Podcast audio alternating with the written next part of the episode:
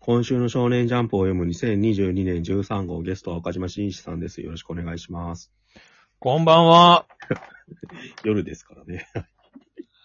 はい。やりましよょろくお願いします。えう。ーよろしくお願いします。まず、その1はですね、今週の面白かったジャンプ作品について喋りたいと思いますはい。が、順番に喋っていきましょう。はいはい。何がいいですかまず、ドクターストーン。連載教師関東カラまー。あ。はいい。いですね。カラーで。で次が、はいはい。もう、多分、クライマックスって書いてあるから最終回ですよね。センターカラーで最終回ですね、多分ね。超あの、愛蔵先生。坊内さんが、 坊内さんが作者はいコメントでも、うん。あの、驚異的で素敵で熱くてダイナミックなドクターストーンと共に過ごした、うん共にしたこの5年間です。はいって書いてるんでうん、急に振り返り出してるんで、まはあ来週でうん終わるんだろうなって感じですね。そうですね。うん。はいまあ、ずっと話してた感じの話っていうか、うん。結局、ホワイマンが、なんかに、人間の形に具現化して、う全ん部喋るみたいな、交渉して、うん。うん。で、なんかその、交渉したやつ以外の、その、ホワイマンだった、あの、石化装置は、別の次元に旅立ってったってことで終わりですね。うんそうですね。もう知的生命体を求めていったっていう。うん。まあ、結構もうまとめに入ってるというか。うんそうですね。あと一周で終わらないといけない。うん。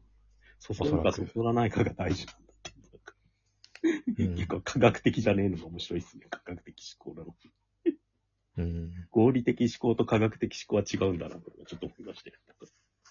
うん。うん。あと明かされたことで言うと、まあ、10年だったんだなっていう。ああ。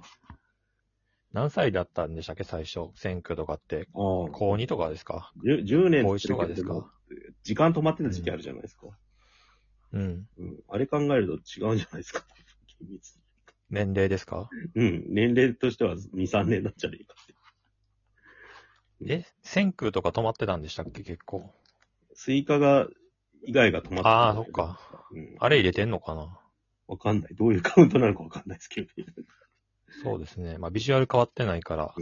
どっちでも取れますよね。そうんの10、例えば17歳が10年で27になってたとしても、27のビジュアルでも別にいいわけですし、今の選挙だからが。スイカが37とかになってるっておかしいけど。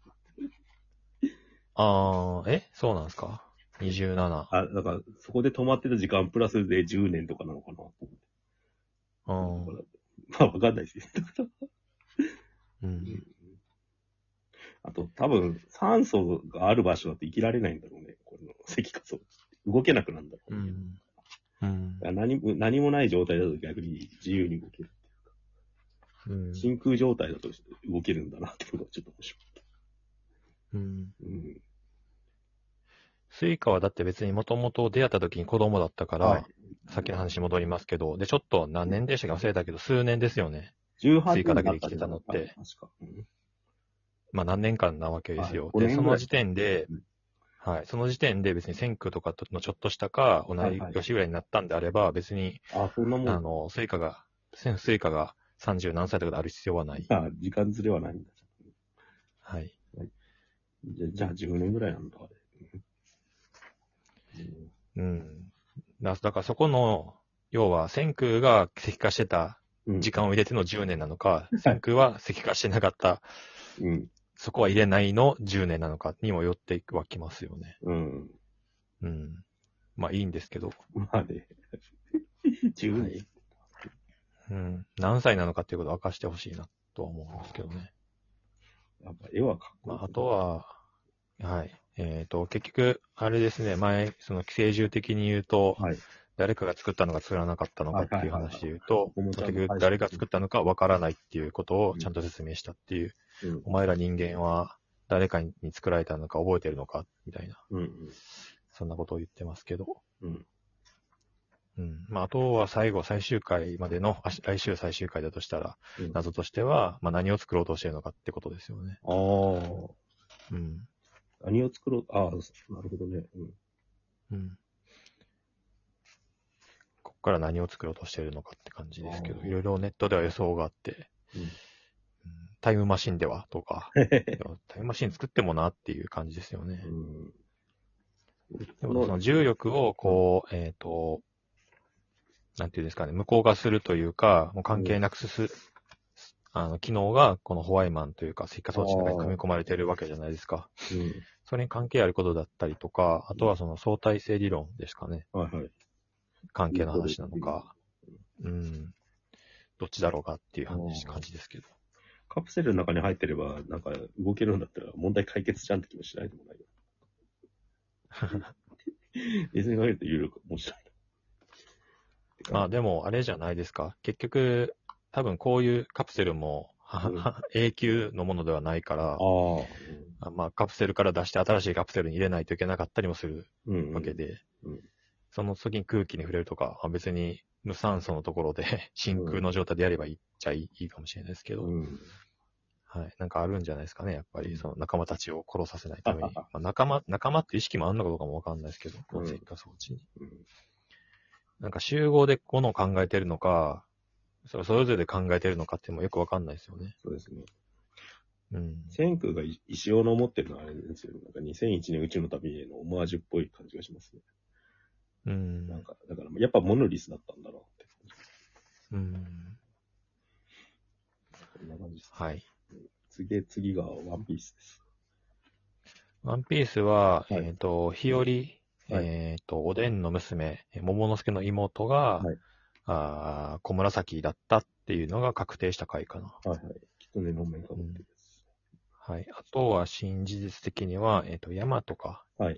いや、桃之助が、桃之助は結局、えっ、と、おでんが残した日誌はいはいはい。を全部読めてなかったっていうことでしたっけね。うんうんうん。あの、おでんが破ってたんだっけその大事あな、ーあれすげえ大事なとこどっろ。ちなんだろうおでんが手に入れた時にもうなかったじゃなかったなかったんでしたっけだっておでんが書いたのに、おでんが手に入れた時になんああ、じゃな違いうか。。そっか。ヤマトが手に入れた時に半分なかったんですよね。うん。だからどっかで分かれたのか。半分なかったんですかなかったの全部読んだんだっけ違ったっけそんなことありましたっけえな、なんかで西手に入れたんだよね、ヤマトが。ヤマトは手に入れたんですけど、うんえっ、と、桃之助が今語ってるんですよ。ああ、ああ、ああ。うん。で、桃之助はさっき、さっきというか、まあ、こ同日ですかね。うんうん。この作品内で言うのも読んだわけですよ。うんうん。あで、しかし、本父は最も重要なページを自ら破り捨てておるって言っ当だてるお父かさんがらじゃ。あ、おでんが破り捨てたんだ。おでんは、そうですね。はい。もっと重要なページを自ら破り捨てておるって書いてあはい。る。なんか か、わかんないですね。うんはい。うんなにまさん、ちゃんと読んでないですね。今、割と読んでも記憶に入んないって感じだ った。結構俺がこの辺細かく読んだはずなんだけど。うん。まあ、だから、おでんとかヤマトが、うんえっ、と、その辺、重要なところ、ワンピースがないんかとか、そういうことが分かってないっていうことは重要で、うんまあ、要うはん、あの、麦わらのはいはブい。ルーにうん同行できるっていう、味方になれる、あるいは1ミリできるっていう可能性がここでちゃんとできるというか、うんうんまあ、ヤマトは、ヤマトじゃない、おでん、おでんじゃないや、 えっ、と、桃之助はうん和の国に残って将軍になって、うん。で、多分このドラゴンの姿姿が溶けたら、おでんの姿に、激にクリソツな感じで出てくるんだと思うんですけあーなるど、で、ヤマトは同行するんじゃないかなっていうふうに思いますけどね。女性キャラというか、女性なのかどうかよくわかんないですけど、ビジュアル女性キャラ、カイドウがなんかここで、あの少ないですから。百条のカイドウがここでちゃんと負けるかどうかもわかんないですもんね。まあ、マムもどうかわかんないし、その、要は、ジーベック、うんうん。ロックス海賊団ああ、ああっ。ていうものの伏伏線というかずっと言ってあるから、今週もなんかロックスとかまた出てきたしうんうん、再結成なんじゃないですか。なるほど。はい。で、なんか前も言ったけど、あのー、頂上決戦、白ひげとか、はいはいはい。おいエースとかあ出てきた頂上決戦よりも、ものすごい戦いがこの後ありますって言ってるから、うんまあ、ロックス海賊団がうん復活して戦うんじゃないかなと思ってる黒ひんでげすけはど、どっちにつくんですかね。いやその辺ぐちゃぐちゃなんじゃないですか。多分ああ、そっか、黒ひげとシャンクスがまだわかんないんだ、どっちにつくか。群雄割拠って感じなんじゃないですかね。なるほうん。ど。楽しみです。はい。うんそれであ、もう呪術だ、次。 どうしよはい。いいんじゃないですか別あいに。次に続いても、今、あの、途中で終わっても。う。うん。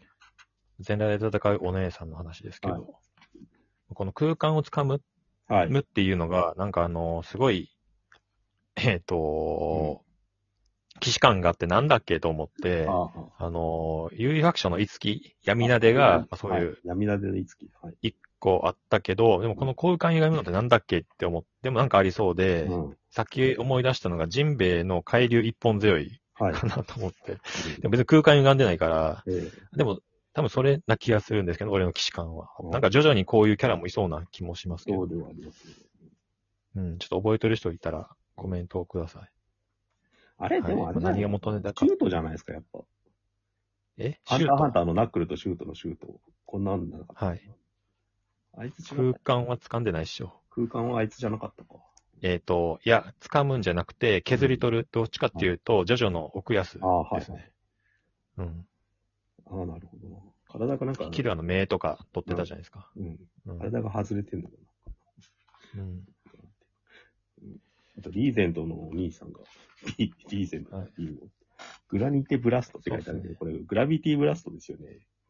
あの遊撃え、なんすかそれ。機動戦艦なでしこっていうさ、アニメが昔あってさ、それのなでしこっていう戦艦が重力波みたいな時、グラビティブラストって確かに言ってて。そこから撮ってなるほど。放出系の能力者ですね。うん。リーゼントビーム。これは。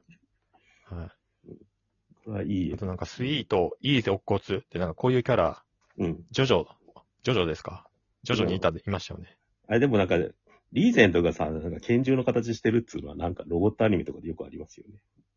マーティン英雄伝渡るとかあの辺のやつも。はいはい。うん。そうなんか、そういう感じなのかなって思いました。はい。まあ、その2に続きます。